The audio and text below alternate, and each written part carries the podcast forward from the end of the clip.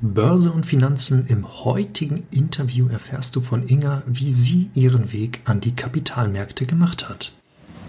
Herzlich willkommen beim Finanzilluminati Podcast. Schön, dass du da bist. Es erwarten dich tolle Aktienanalysen und spannende Themen zum aktuellen Börsengeschehen. Freue dich auf Aktienvorstellungen, Depotchecks und Diskussionen um alternative Anlagemöglichkeiten. Bevor wir gleich starten, beachte bitte den Disclaimer und Transparenzhinweis. Du willst keine Folge mehr verpassen? Abonniere jetzt den Kanal und bleibe immer auf dem neuesten Stand. Alle in der Sendung genannten Infos findest du am Ende in den Shownotes sowie auf dem Blog finanz-illuminati.com. Liebe Hörer des Finanzilluminati Podcasts, ganz herzlich willkommen zu einem weiteren Interview, zu einer weiteren Podcast-Folge. Schön, dass ihr wieder mit dabei seid. Und wir sind nicht ganz alleine. Nein, wir haben auch die Inga mit dabei. Die Inga ist zu Gast bei uns im Podcast, hat einen eigenen Instagram-Channel, hat eine eigene Website. Herzlich willkommen. Hallo, vielen Dank. Ja, schön, dass du heute da bist, dass du dich bereit erklärt hast, hier im Podcast mit uns zu sprechen und uns ein bisschen von deiner ganz eigenen, deiner ganz persönlichen Geschichte zu erzählen. Stell dich doch einmal ganz kurz vor, wer bist du eigentlich, was machst du, wie alt bist du, wo kommst du so her? Sehr gerne. Erst einmal vielen Dank für die Einladung. Ich freue mich sehr, auch äh, heute dabei zu sein bei dir im Podcast. Ähm, ich bin Inga, ich bin 29 Jahre alt, äh, ich lebe momentan in Hamburg und ähm, bin tatsächlich nicht in der Finanzbranche tätig, sondern in der Modebranche. Hab aber ähm, äh, ins Leben gerufen, um Frauen zu motivieren, sich mit dem Thema Finanzen auseinanderzusetzen. Ja, sehr schön. Ähm, all deine Kontaktmöglichkeiten, die kommen auch nochmal in die Show Notes rein, beziehungsweise auf die Videobeschreibung bei YouTube, wer sich das Ganze dort anschaut, anhört. Wir machen jetzt gleich weiter, nämlich mit der 60 Sekunden Challenge. Bedeutet eigentlich, ich sag dir ein Wort, was irgendwie mit dem Thema Finanzen zu tun hat, auf irgendeine Weise, und du darfst innerhalb von 60 Sekunden das sagen, was dir dazu als erstes einfällt. Dein Wort ist Karriere und los geht's jetzt. Sehr spannendes Wort. Karriere ist vor allem, äh, finde ich, für Frauen ähm, ganz besonders wichtig. Ähm, das findet äh, heutzutage geht es manchmal ein bisschen unter, die Karriere. Man äh, startet irgendwie in seinem Studium, macht Abitur, ähm, hat das immer noch als Fokus und irgendwann kommt dann äh, das Familienleben und dann geht das ein wenig unter. Und das finde ich persönlich sehr, sehr schade und möchte auch mit meinem ähm, mit meiner Webseite mit Casharella irgendwie dazu ermutigen, ermutigen die Frauen, ähm, die Karriere nicht außen vor zu lassen, sich selber irgendwie äh, in den Fokus zu rücken, zu sagen, sagen, okay, äh, ich möchte eigenes Geld verdienen, ich möchte unabhängig sein und äh, das schaffe ich mit einer Karriere. Natürlich ist es super schwer, Karriere und äh, Familie unter einen Hut zu bekommen, aber ich glaube daran, dass wir Frauen das schaffen können, äh, das für mich einfach auch ein besonders wichtiger Aspekt ist. Genau. Ja, sehr schön. Ich habe jetzt auf jeden Fall vergessen, die Zeit zu stoppen. Oh, okay. Ich glaube, das einfach. Ähm, machen wir ein äh, bisschen weiter. Das waren sehr schöne Ausführungen zum Bereich äh, Karriere und deine Einstellung dazu und auch sehr interessant. Vielleicht hören wir in dem Verlauf des Interviews auch noch ein wenig mehr dazu, denn die nächste Frage geht schon in die Richtung, wir beschäftigen uns ja mit dem Thema Finanzen und Investieren. Wie bist du denn damals zum Thema Investieren gekommen? Ja, es ist eine äh, ganz witzige Geschichte. Es ist auch noch gar nicht so lange her, ehrlich gesagt. Ähm, ich habe vor zwei Jahren, habe ich mich irgendwann mal mit meiner Mutter ähm, zusammengesetzt und äh, habe mit ihr besprochen, was ich alles für Versicherungen habe, was ich für Verträge habe, etc., ähm, damit ich da einfach mal einen Durchblick bekomme. Und ähm, ich war voller Vorfreude, etwas irgendwie Sinnvolles zu tun für meine finanzielle Zukunft. Meine Mutter kam mit einem riesen Stapel an Verträgen ähm, etc. zu mir und Ordnern, die sie mir in die Hand gedrückt hat und gesagt hat, hier Kind, äh, jetzt beschäftige dich da mal mit. Und ähm, da zu dem Zeitpunkt war ich immer noch motiviert, habe versucht, mir die Verträge durchzulesen, habe versucht, diese Ordner irgendwie durchzuwälzen und das alles zu verstehen und äh, irgendwie Licht ins Dunkle zu bringen habe aber irgendwann gemerkt, okay, ich habe keine Ahnung, ich verstehe keine von diesen Verträgen, ich äh, weiß überhaupt nicht, von was die da alles sprechen, mal abgesehen vom Kleingedruckten. Und habe dann ähm, meinen Bankberater damals angerufen und gesagt, okay, ich würde gerne eine Finanzausstellung haben Und der hat dann tatsächlich äh, zu mir gesagt, äh, normalerweise beschäftigen sich Frauen mit so etwas nicht. Und da war ich ein wenig vor den Kopf gestoßen und dachte, okay, jetzt erst recht. Ähm, und ja, dann ist ein Kascherella entstanden, weil ich dachte, okay, doch, wir Frauen wollen uns damit beschäftigen und äh, wir wollen auch investieren und wir wollen für unsere Zukunft irgendwie sorgen und äh, unabhängig werden. Und genau, so bin ich ein wenig zum Investieren gekommen. Okay, sehr schön. Da hast du ja auch gleich die unterschiedlichsten äh, Themen äh, mit äh, daran gebracht von den, ja, von dem Bankberater, den typischen Bankberater, was wir irgendwie alle so kennen, äh, die natürlich nur unser Bestes, nämlich unser Geld im Sinn haben, bis zu einer riesigen Flut an Verträgen. Was ist denn bei dir da so alles zum Vorschein gekommen? Ja. Also erst einmal muss man dazu sagen, dass ich recht froh war, dass sich meine Eltern da tatsächlich auch für mich mit drum gekümmert haben, weil das gibt es ja auch nicht oft. Also ich hatte diverse Verträge, die ähm, von meinen Eltern bespart wurden, ähm, worüber ich sehr glücklich war. Ähm, darunter waren unter anderem irgendwie zwei Bausparverträge. Das ist das Typische, was man halt irgendwie damals abgeschlossen hat bei der Sparkasse, glaube ich. Ähm, und äh, genau, und dann eine Lebensversicherung, all sowas, äh, wovon ich halt damals wirklich keine Ahnung hatte. Äh, den einen Bausparvertrag habe ich direkt dann aufgelöst. Der andere läuft jetzt tatsächlich noch. Da muss ich noch mal gucken, was ich damit mache. Und ähm, das Konto habe ich auch direkt dann damals gekündigt, weil mir dann die äh, Kontoführungsgebühren ins Haus geflattert sind. Das habe ich dann nicht mehr eingesehen und habe da so ein bisschen äh, einfach aufgeräumt. Also ich bin dann zu einer Direktbank gegangen, habe meine Konten darüber gezogen, ähm, habe dann versucht, das selber alles irgendwie in den Griff zu bekommen. Wie gesagt, diesen Bausparvertrag aufgelöst, das Geld in äh, etwas anderes investiert und so versucht, das irgendwie anzugehen. Das hat auch relativ lange gedauert. Man denkt ja immer, das macht man so von heute auf morgen. Ähm, hat, es hat aber auch irgendwie wirklich ein Jahr gedauert, dieser Prozess, äh, weil das immer nicht so einfach war, sich dann die richtige Bank irgendwie auszusuchen etc. Aber das war für mich so grundlegend super wichtig, für mich erstmal einmal zu sehen, okay, was ist da, wo kann ich hin, was kostet überhaupt was, weil, wie du auch so schön gesagt hast, die Bankberater natürlich verdienen sie auch an dir. Dann äh, gibt's da auch irgendwie Honorare von sechs Prozent, die mir dann aufgefallen sind. Und ja, so bin ich überhaupt zu diesem ganzen Thema gekommen und gemerkt, äh, sollte ich mich da nicht lieber irgendwie selber mit beschäftigen? Ist es äh, nicht irgendwie einfacher und auch kostengünstiger im Endeffekt für mich, wenn ich mich da selber mit beschäftige? Und genau. Und da wirst du wahrscheinlich auch die beste Entscheidung für dich getroffen haben, das Ganze nämlich in die eigenen Hände zu legen und äh, dich darum zu kümmern. Jetzt hat dein Bankberater ja schon so schön gesagt, dass Frauen sich eigentlich damit nicht beschäftigen, was dann natürlich auch für dich gilt. Neben deinem Bankberater, wie reagiert denn jetzt dein Umfeld darauf, dass du so ein Finanzthema in die eigenen Hände nimmst, aber auch anfängst an der Börse zu investieren? Äh, tatsächlich gibt es da relativ große Unterschiede. Also mein Freund ist da äh, sehr positiv gestimmt, weil er sich selber auch mit diesem Thema sehr auseinandersetzt und glaube ich äh, sich dann freut, dass er auch mal ähm, mit mir darüber diskutieren kann, welche Aktien er jetzt kaufen sollte, welche ETFs irgendwie bespart werden und hat sich da mit mir auch zusammen dann irgendwie befasst und wir haben versucht zusammen Informationen zu, zu tragen ähm, und zu investieren.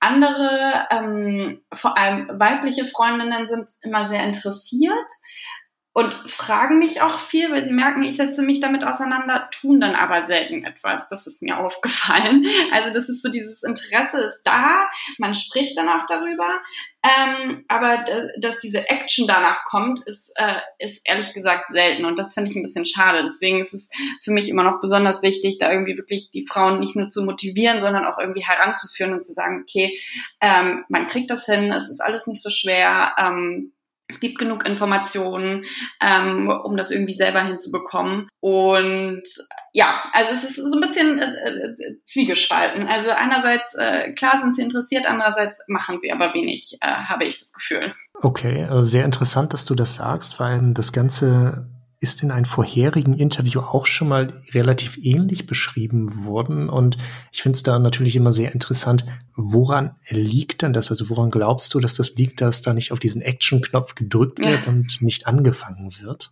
Ich glaube, dass das Thema an sich ist halt einfach super, ich nenne es immer unsexy.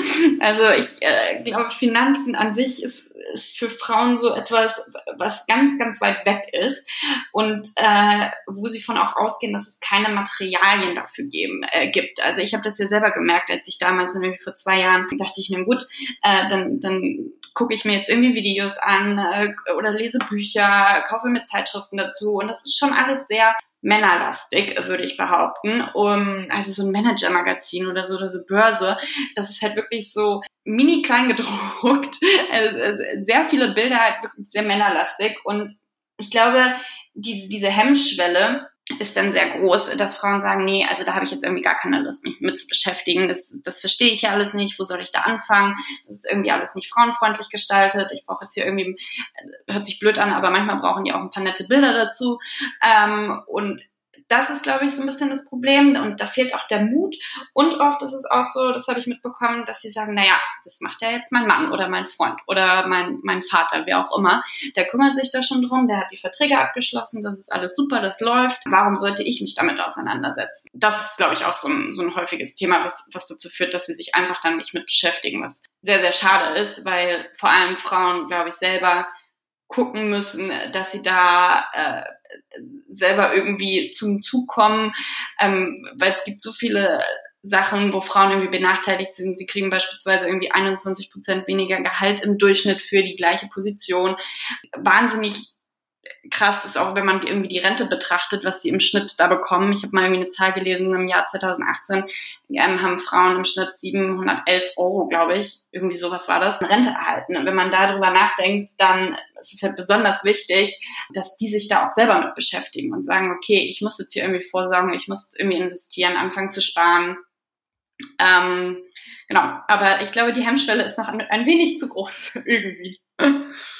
Sehr interessant. Du hast da gerade auch viele wichtige Dinge gesagt, wie jetzt auch zum Beispiel die Gender Pay Gap, also gleiche Position, aber anderes Gehalt. Meinst du, das kommt dann auch so aus der, also weil mich das Thema jetzt einfach so interessiert, meinst du, das kommt dann auch aus der gleichen Ecke, äh, dass man sich da sagt, oh Gehalt, äh, da, da will ich nicht so viel haben. Also ich kenne es halt einfach aus der Position des Arbeitgebers, weil ich da in sehr vielen Bewerbungsgesprächen in meinem Berufsleben jetzt schon drin war. Und ich kann dir sagen, prinzipiell fordern Frauen weniger als Männer. Ist das, was du dazu bestätigen kannst? Ja, das glaube ich tatsächlich auch. Also sie sind da weniger äh, ich weiß manchmal gar nicht, woran es liegt, ob sie sich weniger zutrauen, wahrscheinlich, ob sie weniger von sich von sich halten als Männer oder denken, sie, sie, sie leisten weniger. Also Frauen sitzen da nicht, wie Männer sagen, auch jedes Jahr irgendwie klipp und klar, hier, ich möchte jetzt 1000 Euro brutto mehr, sondern dann, dann machen die das vielleicht irgendwie alle zwei Jahre nur, trauen sich das nicht, trauen sich auch gar nicht zu sagen, was sie irgendwie geleistet haben. Da sind Frauen wahnsinnig zurückhaltend, habe ich immer das Gefühl.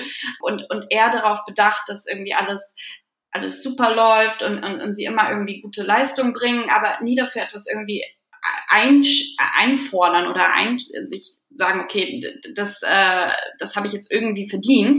Ich glaube auch, dass das Thema Gehalt eh so ein Tabuthema ist. Also das versuche ich zum Beispiel auch unter meinen Freundinnen immer irgendwie ähm, zu etablieren, dass man darüber auch redet, weil sonst weiß man auch gar nicht, ähm, gut, was verdient deine, deine Freundin in der und der Position, was kann man verdienen, was ist irgendwie in der Branche üblich. Ich finde es super wichtig, dass man darüber spricht, um zu gucken, okay, was ist möglich, was, was kann man machen oder, oder bin ich völlig unterbezahlt. Das merkt man ja auch nur dadurch, dass man mit, mit anderen Frauen spricht.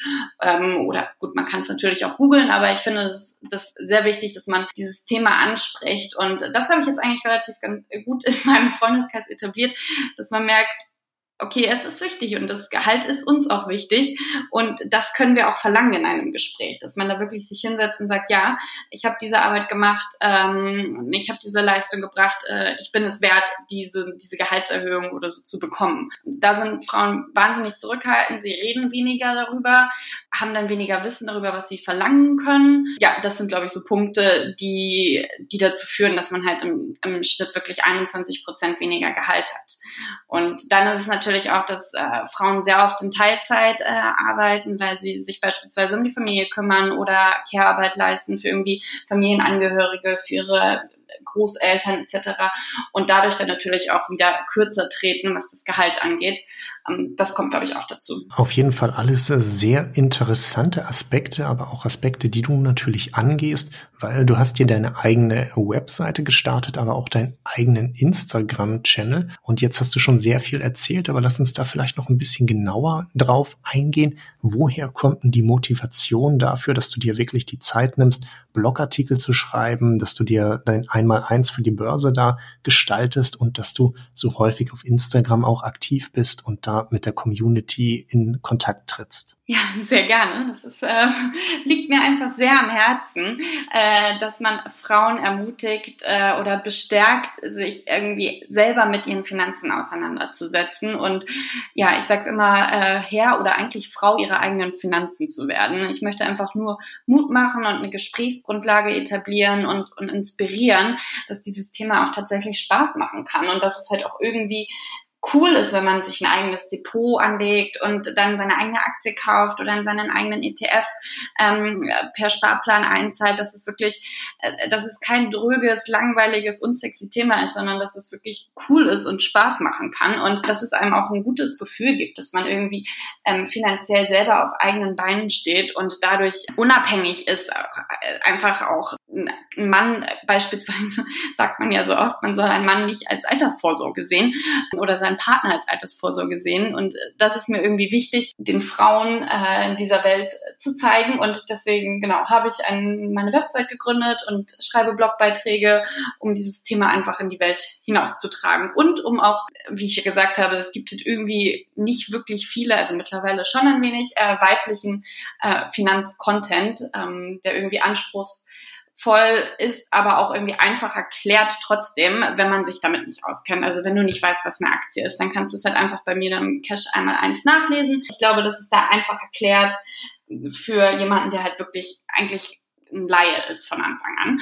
Und genau, Okay, sehr schön. Und für jeden, der dann trotz deiner Beschreibung immer noch nicht weiß, so also hundertprozentig, was die Aktie ist und was da vielleicht noch die ein oder andere Frage mit sich aufhat, der kann dich natürlich auch immer ganz gut über Instagram erreichen. Da gibt's ja die wundervolle Funktion der Direktnachrichten. Und wie gesagt, den Instagram-Account, den verlinken wir in der in den Show Notes beziehungsweise der Videobeschreibung, je nachdem, wo der Zuhörer, die Zuhörerin jetzt gerade zuhört. Und wir gehen jetzt auch schon weiter zur nächsten Frage, nämlich interessiert uns dein Depot? Es gibt ja jetzt natürlich Aktien, aber es gibt auch die von dir genannten ETFs. Wie ist denn da deine Strategie und wie setzt sich dein Depot zusammen? Ich habe tatsächlich äh, momentan äh, zwei Depots. Also ich habe eins ähm, bei der DKB, wo ich, äh, wie ich eben schon gesagt habe, verschiedene Sparpläne habe. Noch keine Einzelaktien, das muss ich offen zugeben. Ich bin da gerade noch ein wenig am Ausprobieren, habe ein Musterdepot oder eigentlich zwei Musterdepots, äh, die ich mir angelegt habe, um das Ganze zu beobachten, weil äh, ich tatsächlich auch nicht direkt ins kalte Wasser springen wollte und mir welche kaufen wollte, natürlich auch äh, das Geld dafür erstmal sparen muss, damit ich dann ähm, mir im Endeffekt die Aktien kaufen kann, die ich möchte. Das beobachte ich gerade noch, um dann irgendwann hoffentlich äh, welche zu kaufen und den Mut zu haben, einfach anzufangen. Und als zweites äh, Depot ähm, habe ich äh, schon Geld in einen Robo-Advisor investiert, weil ich mir gesagt habe, okay, ich möchte nicht nur meine ETF-Sparpläne haben, meine Aktien oder mein Aktiendepot am Ende, sondern auch äh, den Robo-Advisor als, äh, als andere Quelle sozusagen oder Einnahmequelle. Und da möchte ich tatsächlich für die Rente sparen oder meine Rentenlücke mit, mit ja, wie nennt man das, mit ausgleichen. Genau. Okay, äh, sehr interessant. Jetzt hast du neben den ETFs auch diesen Robo-Advisor gerade erwähnt und wir haben unter den Zuhörern und Zuhörerinnen bestimmt auch den ein oder anderen Neuling, der sich jetzt fragt, was ist denn das eigentlich? Tatsächlich, ja. Das ist so ein Begriff, den man so wild um sich wirft und dann weiß immer keiner, was es ist. Das ist tatsächlich eine Firma, die ich mir da jetzt ausgesucht habe, die auch in ETFs investiert. Die macht das aber sozusagen, also man hat äh, einen bestimmten Betrag, den man ähm, anlegen kann und die äh, erstellen dann ein Portfolio aus ETFs für dich. Was das Schöne daran ist, dafür zahlt man natürlich dann auch einen gewissen prozentualen Anteil, weil man es halt nicht selber macht, dass die ähm, anhand von deinem Risiko, was du vorher bestimmst, also du kannst eine Risikostufe zwischen 1 und 25, glaube ich, da jetzt bestimmen, ähm, dieses Portfolio umschichten. Also wenn sie jetzt irgendwie merken, äh, bei Staatsanleihen laufen überhaupt nicht oder Einzelaktien laufen überhaupt nicht. Ähm, verkaufen sie einzelne ETFs und kaufen dann wieder andere ein, um diese, diese Risikoeinstufung zu halten, um und auch natürlich, um dann Rendite für dich zu erwirtschaften sozusagen. Und genau das machen sie halt für dich, dass sie halt diese Umschichtung, dass die stattfindet aufgrund deines Risikos, was du halt sonst selber machen würdest. Das kannst du natürlich. Da kannst du natürlich genau die gleichen Anteile an ETFs kaufen in deinem Portfolio ähm, und würdest dann natürlich nicht diesen Anteil an die Gesellschaft oder das Unternehmen, was für, das für dich macht, äh, zahlen. Ich habe mich jetzt aber dafür entschieden, dass ich das als, als äh, weitere Quelle sozusagen bei meinen Investitionen hinzunehme und genau, bin bis jetzt äh, recht glücklich damit. Okay, klingt auf jeden Fall sehr interessant, weil ich selber habe keine äh, Erfahrung mit Robo-Advisern und kann daher jetzt sehr gut wahrscheinlich Fragen stellen, weil mir kommt jetzt so die erste Frage dazu, weil wir haben ja unter den Zuhörern und Zuhörerinnen auch einige Neulinge, wie gesagt die jetzt erst bei Google wahrscheinlich eingeben, Robo-Advisor, welchen auswählen. Wie bist du denn da an die äh, Wahl rangegangen? Welchen hast du gewählt und warum den und nicht welche anderen? Sehr gut. Ich äh, bin da tatsächlich, ich habe mir mehrere angeguckt. Da gibt's ja jetzt äh, tatsächlich schon unterschiedliche, die auch in verschiedene Richtungen gehen. Also es gibt auch welche, die irgendwie nur in nachhaltige ETFs investieren, ähm, etc. Ich bin bei einem dann hängen geblieben, das war Scalable Capital heißen die. Da habe ich mir dann ähm, auch live vor Ort in Hamburg konnte man das, ähm, dieses Unternehmen angeguckt. Das war also eine Vorstellung von denen weil ich erst auch ein bisschen skeptisch war und dachte so, naja gut, das sind ja jetzt auch irgendwie äh, gefühlt Bankberater, die mich da irgendwie zu irgendwas zwingen wollen. Die wollen dann natürlich auch irgendwie ihre Provision für haben und dachte mir, gut, dann, dann höre ich mir das jetzt einfach mal vor Ort an und interview die da, was auch ganz cool war, weil wir waren irgendwie nur zehn Personen und es waren drei von diesem Unternehmen da. Und die konnte ich dann halt tatsächlich mit meinen Fragen löchern hab dann, ähm, die haben das Ganze dann vorgestellt, äh, eine riesen PowerPoint-Präsentation und ja, genau, danach gab's eine, eine Fragerunde. Ich hatte vorher einen Prospekt mir durchgelesen und äh, fand das dann super interessant, habe danach dann auch da nochmal angerufen und genau, dann äh, tatsächlich, man konnte mit 5000 Euro kann man da starten. Man braucht ein Depot bei, ich glaube, es ist die, also ich bin jetzt bei der ING, es gibt auch noch ein anderes Depot und äh, darüber funktioniert das dann. Dann investiert man diese 5000 Euro und die legen das für dich dann an in diese verschiedenen ETFs. Und auf jeden Fall danke für deine Ausführungen zu dem Thema. Du hast jetzt gerade eben schon das schöne Wort Nachhaltigkeit erwähnt. Und äh, was gerade in diesen Zeiten jetzt besonders natürlich immer sehr interessant ist, ist das Thema ethisches Investieren, also die Moral beim Investieren. Du kommst ja jetzt selber aus der Modebranche, hast du schon gesagt. Da wird dir Nachhaltigkeit und Ethik wahrscheinlich sehr weit oben liegen. Aber wie, wie schätzt du das ganze Thema beim Investieren ein? Ich habe auch gemerkt, dass es in letzter Zeit immer mehr äh, an Interesse irgendwie geweckt hat. Ich merke das ja auch bei meinen, äh, bei den Followern, die dann irgendwie auch mal fragen, gut, ähm, das Ganze mit dem ETF, äh, das sind natürlich äh, viele Aktien, viele Unternehmen, die dahinter stecken. Da kann jetzt auch noch natürlich das eine oder andere dabei sein, was jetzt irgendwie nicht so ähm, das tollste Unternehmen ist, was wir unterstützen wollen, wollen wir jetzt keine Namen nennen, aber das ist natürlich dann auch gegeben, ähm, wenn man breit investiert in einen ETF beispielsweise. Und da ist mir auch aufgefallen, dass das wirklich äh, auch vor allem bei der jüngeren Zielgruppe, glaube ich, immer wichtiger wird. Ich persönlich habe mich da jetzt noch nicht so richtig mit befasst, weil ich glaube, es ist, es ist ja immer noch auch der Kapitalmarkt und es geht auch immer noch irgendwie um Geld. Und glaube, dass man das nicht nur auf ethische Weise hinbekommt, um ehrlich zu sein. Also das ist meine Meinung. Ich hoffe, dass es in Zukunft so sein wird oder dass es irgendwie in die Richtung geht, dass es immer weiterentwickelt wird. Aber ich glaube, man kommt heutzutage oder gerade jetzt in diesem Zeitpunkt noch nicht darum, äh, drumherum auch mal in, in, in bei einem ETF zum Beispiel ein Unternehmen zu investieren, hinter dem man jetzt nicht komplett steht. Das ist meine Meinung dazu. Aber ich würde, ich würde es mir wünschen, dass es in Zukunft immer mehr, noch mehr an Bedeutung ähm, bekommt und dann auch immer mehr berücksichtigt wird, auch am Kapitalmarkt. Ja, sehr schön. Da haben wir auf jeden Fall die gute Neuigkeit, äh, dass viele der großen Anbieter ja tatsächlich auch immer mehr auf Nachhaltigkeit setzen, einfach weil die Nachfrage am Markt, also von den Investoren, von uns Privatanlegern da ist, in nachhaltige, in ethische Produkte zu investieren. Ganz groß dabei ist ja der norwegische Ölfonds, der wirklich sehr strikte Regularien dafür hatte, wo er nicht reingeht von einer Boeing und Airbus die halt mit ihren Atombombenbauern unterwegs sind, bis hin zu, äh, wie heißt jetzt nochmal, der Australier, äh, Rio Tinto, und die kommen da auch nicht mehr mit rein, weil die einfach zu schmutzig sind. Wir kommen weiter zur nächsten Frage, die besagt Corona und heute. Jetzt hast du natürlich auch, wenn du sagst, du bist schon zwei Jahre dabei, jetzt einen ersten Crash erlebt. Wie ist das für dich so gewesen? Was ist da passiert und was sind deine bisherigen Learnings daraus? Genau das ist ein Learning, diesen Crash auszuhalten, glaube ich. Das war nämlich tatsächlich wirklich das erste Mal. Und ja, man, man hört es ja immer, man, man soll nicht so oft ins Depot gucken, man soll auch nicht so äh, keine Panik bekommen, wenn das dann irgendwie in roten Zahlen ist. Und wenn man es dann tatsächlich mal erlebt, denkt man so auch wirklich erstmal, huch, okay, da ist jetzt weniger Geld. Ähm, ich habe mir aber immer gesagt, und ich glaube, das ist auch wichtig im Hinterkopf zu behalten, dass solange du nicht verkaufst, hast du ja nichts verloren in dem Sinne. Von daher ist Aushalten hier die Devise gewesen, äh, gewesen und ich habe das tatsächlich auch ganz gut hinbekommen nach dem ersten kleinen Schock bei den roten Zahlen, ähm, die natürlich auch in meinem Depot waren.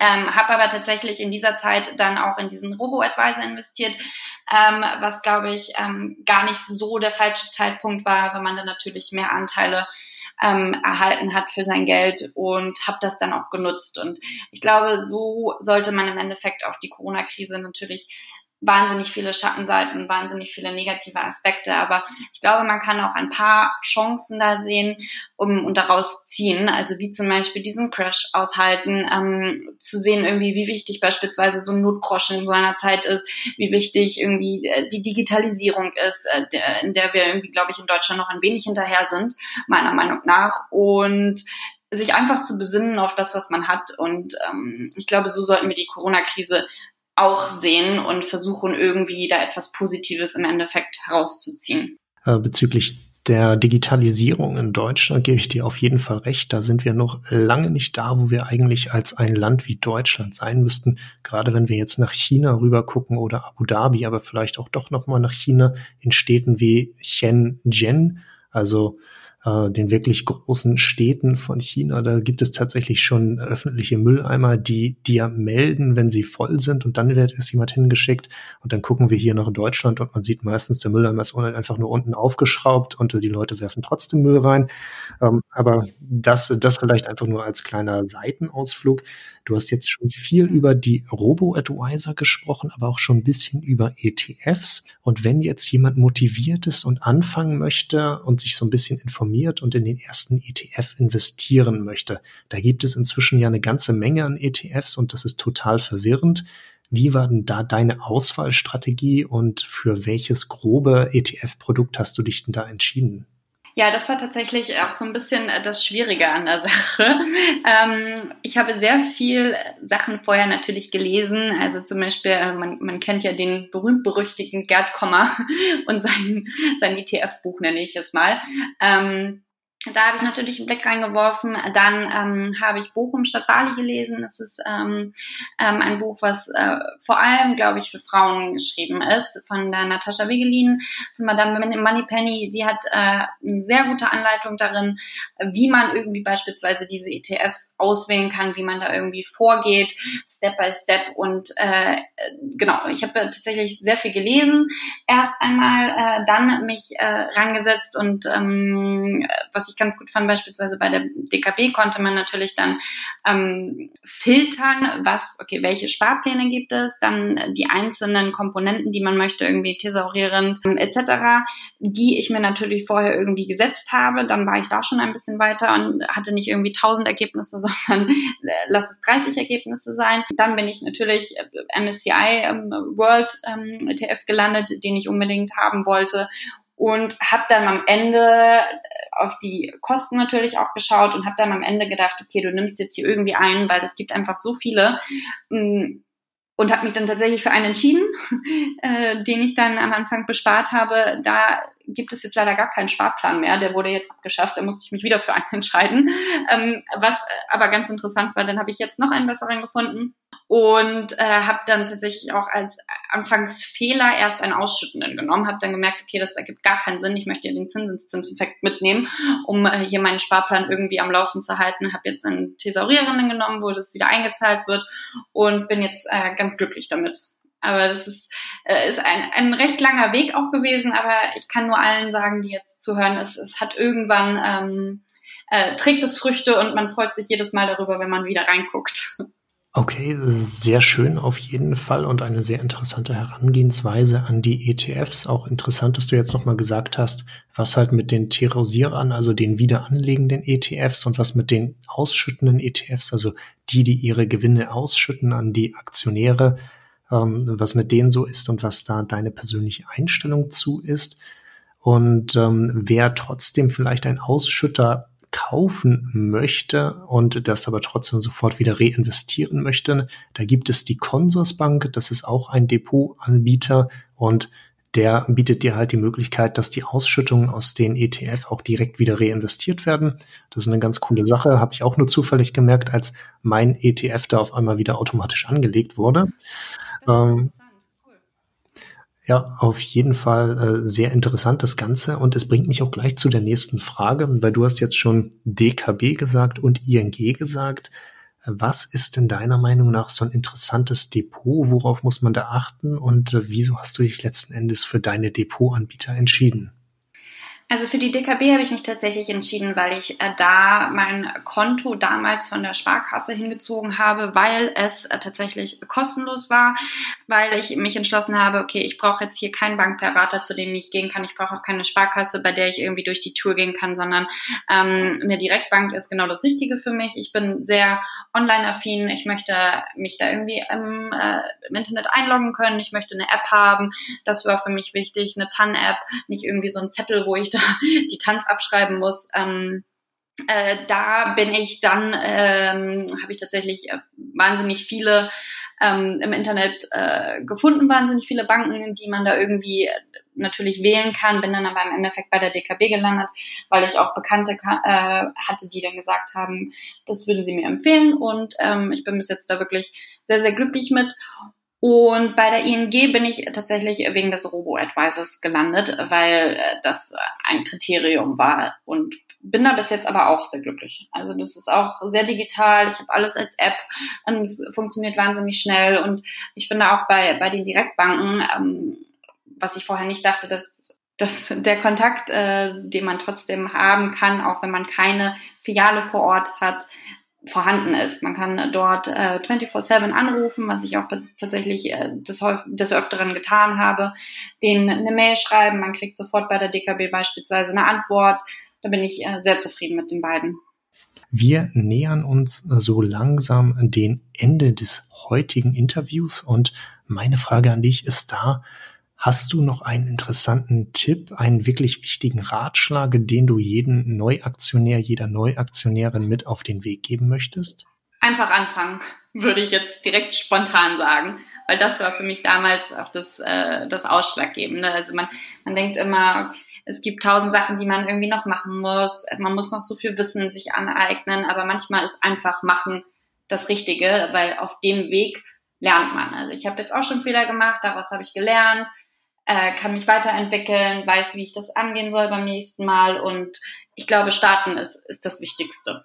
Okay, sehr gut. Also damit haben wir einen sehr wichtigen Tipp. Einfach mal anfangen, sich vielleicht ein bisschen darüber im Anfang äh, belesen. Dafür gibt es ja mit deinem Blog und auch anderen Blogs die unterschiedlichsten Webseiten und es gibt auch YouTube-Channel und es gibt auch Podcasts, auf denen das überall kostenfrei möglich ist. Kurz ein bisschen informieren, das Depot eröffnen, den ersten ETF besparen und Learning by Doing ist eine ganz schöne Sache. Wir sind jetzt tatsächlich schon am Ende des heutigen Interviews angekommen. Mir hat das Ganze sehr viel Spaß gemacht und ich freue mich, dass du heute da warst. Bevor wir uns jetzt verabschieden, das letzte Wort des Interviews geht nochmal an dich. Ja, vielen Dank. Ich möchte mich auch äh, ganz herzlich bedanken für die Einladung und für dieses tolle Interview. Es hat mir auch sehr viel Spaß gemacht und ich hoffe, dass man ähm, viele Frauen damit motiviert oder auch viele Männer, das ist ja nicht ausgeschlossen, sich mit dem Thema Finanzen auseinanderzusetzen und unabhängig zu werden. Ja, wunderbar. Dann danke für das heutige Interview und an alle Zuhörer, Zuschauer. Vielen Dank fürs Zuhören und bis zum nächsten Mal. Vielen Dank fürs Zuhören. Schön, dass du wieder dabei warst. Hinterlasse doch gerne ein Abo und wir hören uns bei der nächsten Folge wieder. Wenn dir der Finanzilluminati Podcast gefällt, dann bewerte ihn gerne auf iTunes. Alle in der Sendung genannten Infos findest du wie immer in den Shownotes sowie auf dem Blog finanz-illuminati.com. Bei Rückfragen und Wünschen stehen wir dir selbstverständlich gerne zur Verfügung. Schreib uns auf Instagram, Twitter oder Facebook. Bis zum nächsten Mal und vielen Dank fürs Zuhören.